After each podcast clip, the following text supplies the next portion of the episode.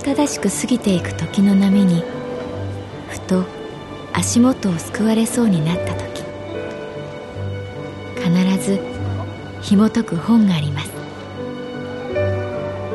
その本にはある女性の人生が描かれています。どこにでもあるごく普通の人生。でも本の中の彼女に出会うと心の湖に波紋が幾重にも広がるようにゆっくりと優しい言葉が満ちていきます。今日はどんな彼女に会えるでしょうか？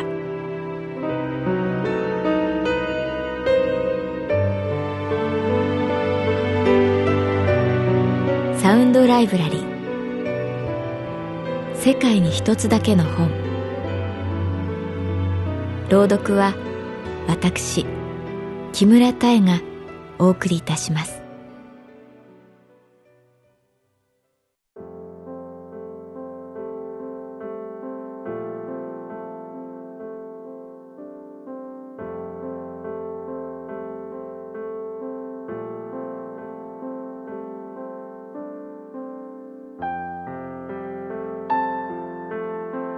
私の名前は月原かな子。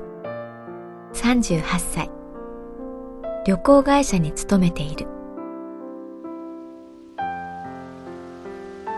雨が降っていた。激しい雨。アスファルトに跳ね返った雨粒が足元を濡らしていく。風も強い。ビニール傘の骨が外れてしまう。やっとタクシーの空車を見つけた。救われた思いで乗り込む。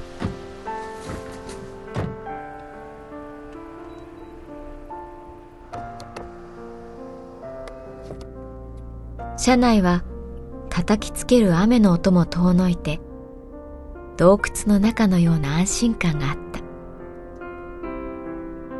行き先を告げる。運転手はかなりな高齢。名前荒木二郎さん。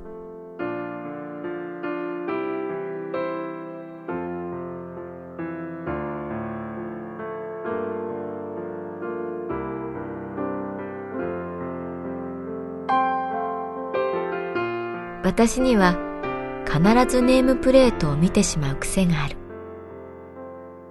レストランでもコンビニでも名前と顔を見比べてしまう。別に何かのデータを取っているわけでも、自分なりの研究テーマがあるわけでもない。ただ、名前を知ると、その人の存在感がぐっと立ち上がる。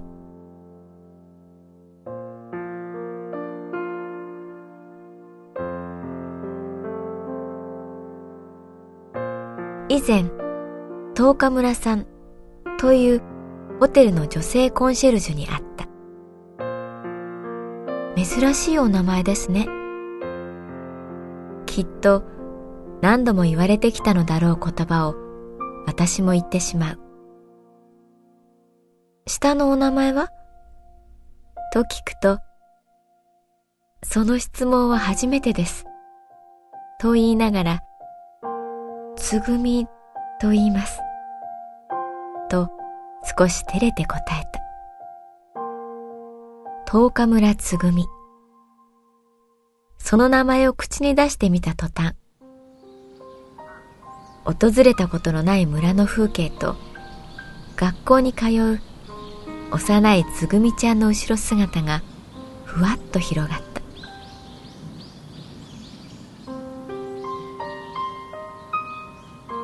山の緑はどこまでも深く鳥は空高く舞い細い道を行くつぐみちゃんの赤いランドセルが揺れている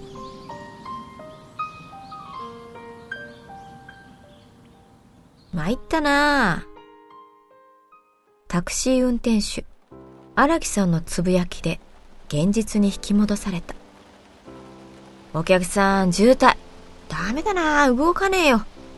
雨だし。ああ、今日は五等日だから。混んじゃってどうにもなんね。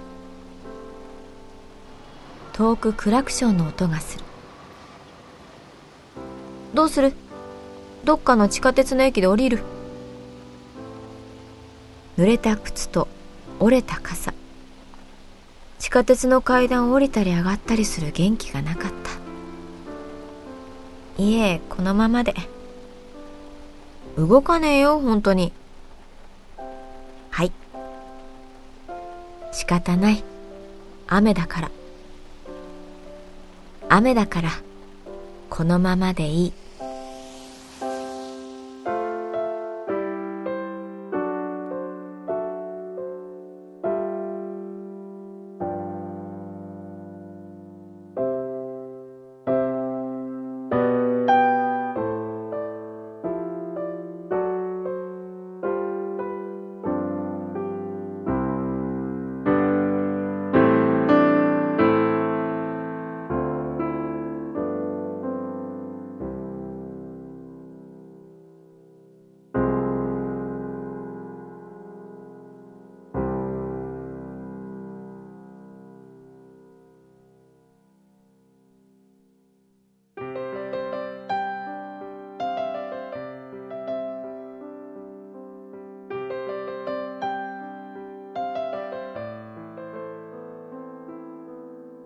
幼い頃雨が好きだった。正確には雨の日に履く黄色い長靴が好きだった。その靴を履けば何も怖くない。水たまりだって泥道だってバシャバシャ突っ込む。わざと用水路を歩いてみたりする。靴とお揃いの黄色い傘をくるくる回しながら走る、飛ぶ、そして転ぶ。どうしたらここまで汚せるんでしょう、この子は。と母に怒られるのがなんだか嬉しかった。白くてふわふわしたバスタオルで頭をゴシゴシ拭かれる時の何とも言いようのない幸福感。洗濯したばかりのタオルの匂い。母の手の香り。すぐに風呂場に直行。まだ明るいうちに入るお風呂が好きだった。湯船に浸かりながら雨の音を聞く。ちゃんと肩まで浸かりなさいよ。と遠くで母の声がする。はーい。と大きな声を出す。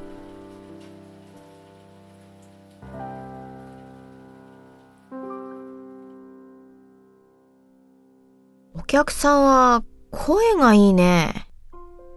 と、いきなり荒木さんが言った。私ら長くタクシー転がしてると、お客さんの声でいろいろ分かったりするもんでね。はっはっは。荒木さんが後ろをちらっと見て笑った。前歯が2本しかなかった。声はごまかせませんから。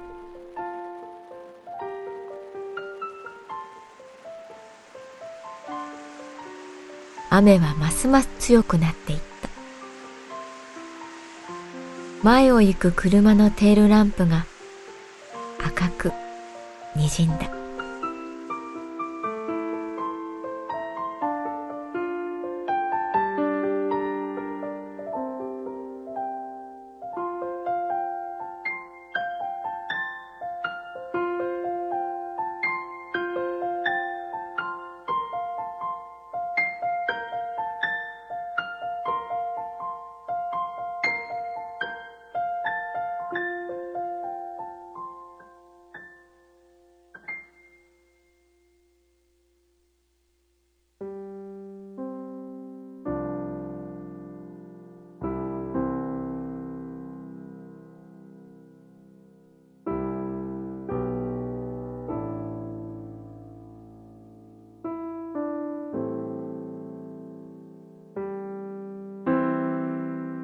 もういい加減タクシーやめたらって、カカは抜かしやがる。そんなじいさんの車、誰も乗りたくねえってね。まあ実際、私昭和一桁だし、目もしょぼつくし、足だって痺れるとき、あるにはある。でもね、お客さん。私ら人間にとって、一番大事なこと、わかります？いきなりの質問に、曇った窓ガラスを見る。はっはっは。荒木さんは前歯二本で笑う。働くってことだよ。自信たっぷりに言う。偉いお坊さん。確か、日蓮さんだったと思うんだけどさ。こういう言葉があるんだよ。働くこと。これ信心なりってな。信心ってのは、信じる心。つまりさ、こういうこと。働くってのは、旗が楽になるってことなんだ。つまり、周りの人を楽にするってこと。そんでもって、働くは、人弁に動くと書く。旗を楽にするために動く。これが働くってことよ。わかる？また、前歯二本。動けるうちは人様のために動く。いい話だろう。こういう高尚な話してもよ。カカはついてこれねえんだよな。いや、お客さんはすっかり理解してくれるから気持ちがいいや。ははは。あの、何も言ってませんけど。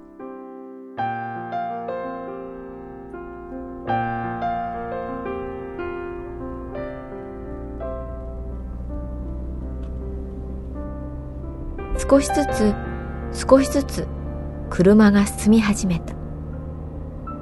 テールランプがついたり消えたりしている。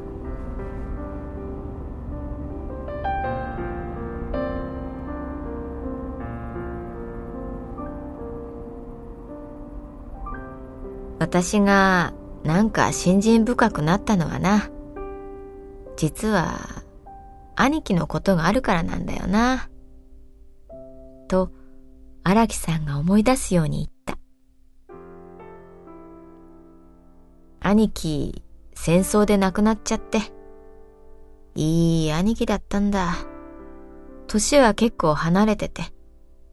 うち、親父が早くに死んじまったから、まあ兄貴が親父代わりっていうのかな。ちっちゃい頃、疎開先でさ、まあ、いじめられるわけよ。よそ者ってことで。一人で神社の裏とかでポツンといるとさ、ジロー、ジローって声がすんのよ。兄貴の声。この声がさ、いいわけよ。なんか、すごくいいわけよ。私はさ、わざと隠れたりするんだよな。もっと聞いていたいからさ、チロ、チロってさ、人に探してもらうってのは、いいもんだよな。戦争に行く最後の夜にさ、兄貴が本を読んでくれたんだ。何の話か忘れた。たださ、その本を読んだ後に、兄貴が言った一言は、忘れねえよ。兄貴、こう言ったんだ。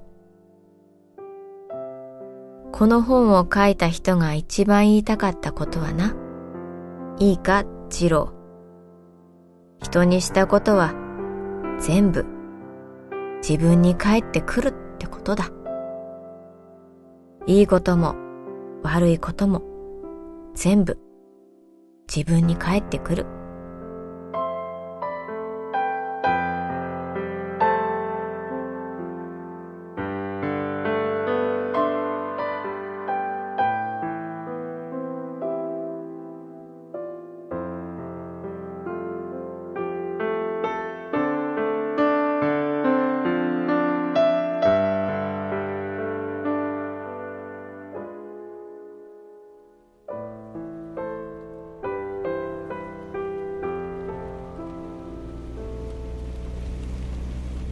信号を越えると急に車が流れ出した。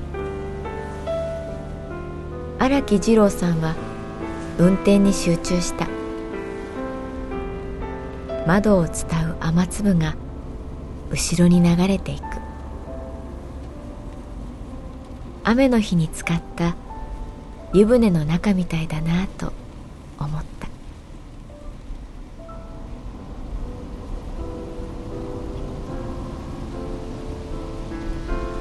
目的地についてハザードの点滅音がリズミカルになり続ける中私は荒木さんに言った。声を褒めてくれて嬉しかったです。はっはっは。荒木さんは再び前歯二本で笑った。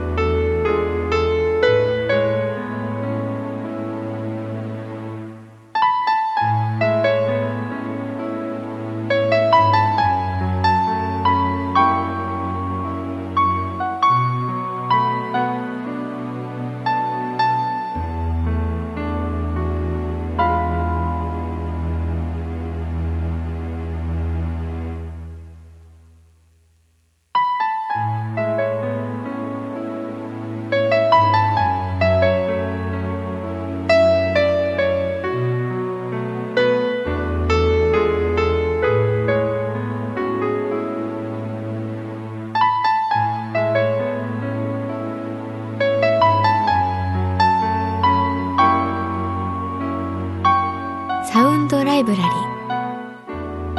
世界に一つだけの本。作構成。北坂正人。朗読は私木村多江でお送りいたしました。